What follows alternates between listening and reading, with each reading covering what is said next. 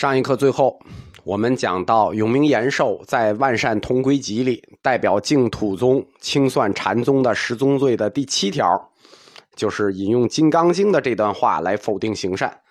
永明延寿大师指出来，啊，就是根据道绰的理论指出来，你不能把你的这个低级所求不善求等同于成佛的这种高级所求善求。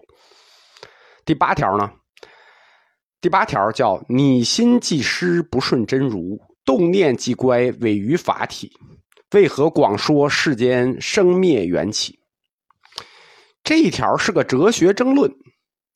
你心既失，不顺真如；动念既乖，违于法体。这是一个大乘空宗的概念。大乘的空宗的不动观，大乘整个空宗有一个观念叫不动观，是一体的不动，对吧？动念即乖。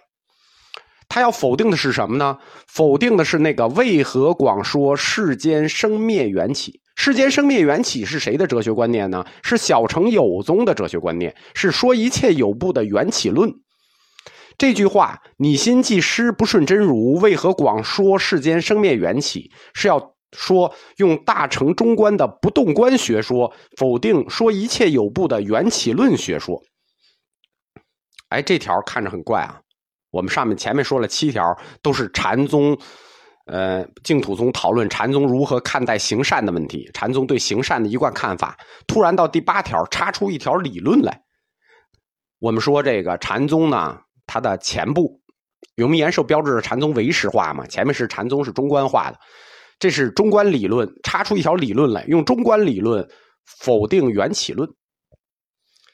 怎么突然这么一条来了？不，又不谈行善了？不是，这也叫这叫理论绞杀。什么叫理论绞杀？为什么行善？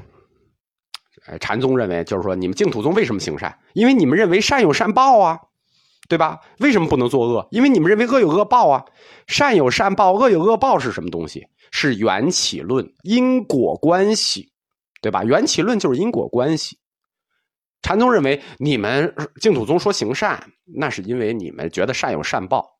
实际上，我们的观念是动念即乖，是不动观，不存在善恶的问题，不存在这个善有善报的问题。禅宗记起中观学派的不动观，来砍因缘观的大旗，否定因缘观。就是要否定善恶有报这组因果关系，他的用心在这里呢。所以这一条第八条插进来的叫理论绞杀，前七条都是这个祖师法语，对吧？祖师们说过的话。第八条是为了配合前七条，整合成理论，行善没用，因为我们的观念是大乘中观的不动观，要在理论上否定行善，否定善有善报。既然没有善有善报这组因果关系，行善干什么？哎呀，禅宗为了否定这个善恶，莫思善恶，真是用了心了。第九条，第九条就是我们说禅宗十宗罪分为三部分，第一部分是讨论这个善恶的问题，第二部分是讨论语言能否把握真实，就是大乘中观的名言假例。第九条就是这第二部分，就是语言能否把握真实。第九条说，众生不得解脱者，皆为任其假名。逐往轮回，云何寻思假名，转增虚妄？名字性空，不能全说诸法，何必听闻诵读？哎，这个它就是一个中观派名言假例的学说。世间的概念都是假名，皆任其假名。逐往轮回，就是你追逐的都是虚妄，转增虚妄，听了也是虚妄，追逐的是虚妄，听了也是虚妄。那真实呢？名字性空，真实就是性空。通过假名来了解真实的性空，这怎么可能？那既然都是假名那干脆就别听了呗，对吧？就不用听了吧？听了也是虚妄的噪音。这条实际就是禅宗这个中观学派的一个看法：语言能否把握真理？他认为不能，语言都是假名无法把握真理。听了也是虚妄，虚妄的噪音。这个净土宗就怼上了，为什么？净土宗重视的什么？我们说净土宗是一个宗教性的教派，它重视的就是宗教的诵经、礼忏、仪轨，啊，诵经，禅宗认为这诵经没有用啊，礼忏哎，装什么像，对吧？忏什么悔？明言假立，诵经干什么？这是两宗对于这个文字的一个呃根本认识啊。净土宗就觉得这这佛经都是圣教量，禅宗就觉得这这都是假名。然后是第三部分，第三部分呢，我们就提一下，因为这个争论主要要放在净土里，就是生彼净土。禅宗认为这是没有这事儿。什么叫彼净土？彼净土就是他净土。所谓他净土，就是实有净土。禅宗认为是唯心净土，禅宗就不承认彼净土，嘲笑净土宗，说哪有什么比净土可以让你生生比净土？没有那比净土可以生。这个。实有净土和唯心净土之战啊，这个两宗打是旷日持久的。这第十条，我们在这个禅宗史里我们就不讲了，放回净土宗史讲。这个净土宗一直要追着这个打的。那这就讲完了。禅宗叫净土，《万善同归集》里头，净土宗诉禅宗十宗罪，基本就这么分十条十宗罪。前八条，禅宗否认行善有用，对吧？七条是法语行善各种没有用，各种角度的没有用。第八条理论总结不动观否认因缘观行善没用。第九条禅宗就否认读书有用，读书无用论，禅宗一贯的心宗一贯的读书无用论。第十条就是禅宗否认实有净土，这个这个净土宗和禅宗的矛盾就是分成这三部分。呃，听了今年我这个净土宗课的就知道啊，这三块争论其实就是净土决疑。我们说净土的理论分三部分嘛，学说决疑，这就是净土决疑的那个核心部分。其为什么说这是净土决疑的核心部分？净土决疑里头没有谈行善啊，就是我们听仔细听就知道了，决疑没有决过行善，啊觉得都是自利与他利呀，对吧？是自利解脱还是他利解脱？怎么直接就说行善就是净土决疑的一个一个争论核心呢？因为行善有没有用这件事情，实际直接转换的问题就是净土决疑的根本教理：自利与他利。大家想想为什么行善怎么又跟他利解脱接接上了？对吧？行善有没有用？为什么会转换成一个他利解脱的问题？行善有作用。有什么作用？为了什么？禅宗说没用，对吧？禅宗说，既然说行善没有用，那当然就没有为什么了，对吧？就没有用就没有用，没有什么为什么的。但净土宗可不认为行善没有用，净土宗直接宣布的是行善为了积德，善是因，积德是果。积德干什么？积德为了往生净土。而且为了往上净土时候等级高点对吧？我们说净土三级九品，上升三品，中升三品，下升三品，我起码得落一个中升三品吧。所以我要行善，所以我要积德，为了往生净土。这件意思是什么呢？行善是往生净土的外力之一，懂了吧？所以这就涉及到了净土决疑的核心部分：自力解脱加上他力解脱，自力解脱加上外力解脱，这就是。我们说一下就进入净土决疑的核心部分，那这个决疑我们在净土宗里讲过好多次了，就是自力解脱加他力解脱。所以对于净土宗来说，那禅宗认为行善没有用，对吧？没有用就不存在为什么。但是对于净土宗来说，行善就是积德，积德就是解脱力的一部分，是他力解脱的部分，是解脱的助力。用我们佛教的话说，叫增上缘。什么叫增上缘？在自利解脱的基础上，我要给你加分。自利还得加上他利，决疑核心。禅宗，我们说得佛之精神，他追求的就是自利解脱。那百丈怀海说过嘛，佛是无求人，我不求你们，就不考虑他利。我既然不求人，不考虑他利，那我考虑行善干什么？对吧？我压根儿就不要行善，用不着积那个德，我自己就单崩我就解脱了。我用得着你们他力帮我吗？行善给我积那点德，用不着。禅宗的思路说，我不求人啊。禅宗禅宗的思路就是很孤的一个思路，什么意思？我不求人，别人也别求我，对吧？赵州禅曾经有人问过赵州从审嘛，和尚如何救世？和尚说。和尚尚不能自救，何谈救世？我不能自己救自己，我救什么别人？意思就是说，谁也帮不了我，所以我也帮不了谁。自己的饭自己吃吧，大家都自己努力解脱吧。这就是禅宗的这个解脱的这个力啊，只有一种构成。禅宗的力解脱只有一种构成，就是自力解脱。那因此呢，他追求的就是自力解脱。他的十宗罪就是净土素禅宗的十宗罪，稀稀拉拉的说了八条，换了好几个角度，对吧？来阐述，实际是诸善万行没有用。其义学本质，禅宗的这八条否认诸善万行的义学本质，或者说它的哲学本质，其实就是要否认他力解脱这件事情，懂我意思了吧？我根本就不求别人的力帮我解脱，所以我也用不着行善。说那些稀稀拉拉的，也就是换个角度挡一挡而已。诸善万行没有用，因此禅宗和净土宗关于行善有没有用这八个问题的争论，表面看着是行善。背地里是解脱的力量问题，力量构成问题，本质是净土宗要求自力解脱加他力解脱，行善是他力构成的一部分，而禅宗认为我就是自力解脱，我不需要他力，我不帮你，你也不用帮我，所以我不需要行善。道理上是没错的，因为禅宗的立宗说到底是建立在自信上的，对吧？人生。自造枷锁，我们想想，我们的枷锁是不是都是自造的？既然自造枷锁，所以要自力解脱。我们讲禅宗的时候，禅宗根本三个字，三个无，什么意思？自信、自立、自由。三个无：无求、无依、无畏。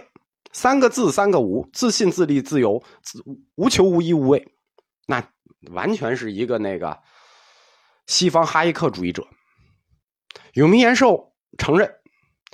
这是佛的精神，对吧？永明延寿也没承认说你禅宗错了啊，说禅宗对你确实得了佛之精神，拈花微笑传之精神，但这并不是佛的全部说法呀，对吧？永明延寿的套路都是这样的，他在这个理学清算心学的时候，寂静即佛，清算即心即佛的时候，没有说即心即佛错了，说你片面，你有片面性。你失了佛之中道，哎，你这就没法反驳了。他没说你错，他就说你片面了，你不全面。佛讲的是中道，所以你即心即佛，所以我即境即佛，这才叫中道。因此，永明延寿说禅宗的这种自由精神是对的，但不是佛的全部说法。因为拈花微笑之际，不光有精神之传承，也有情怀之传承。自信的勇气、自由的精神、自立的解脱，very good。但是永明延寿说，这只是一部分啊。《万善同归集》里是这么说的：诸佛法门皆有自利、他利、自相、共相。圣教以相依缘起立教，什么意思？就是说，我们圣教以佛教的看法，世界上没有任何东西可以独立，都是因缘成对而生。所以就不存在什么单纯的自立问题。说单崩有一个力叫自立，它没有相带的东西，就生了；没有他力，就只生自立了。不可能，这就像牛顿第三定律说的似的：你只要有作用力，你必然有反作用力，就没有一个单独存在的力，对吧？所以说，诸佛法门自利他利、自相共相，它这是相依缘起而立教的。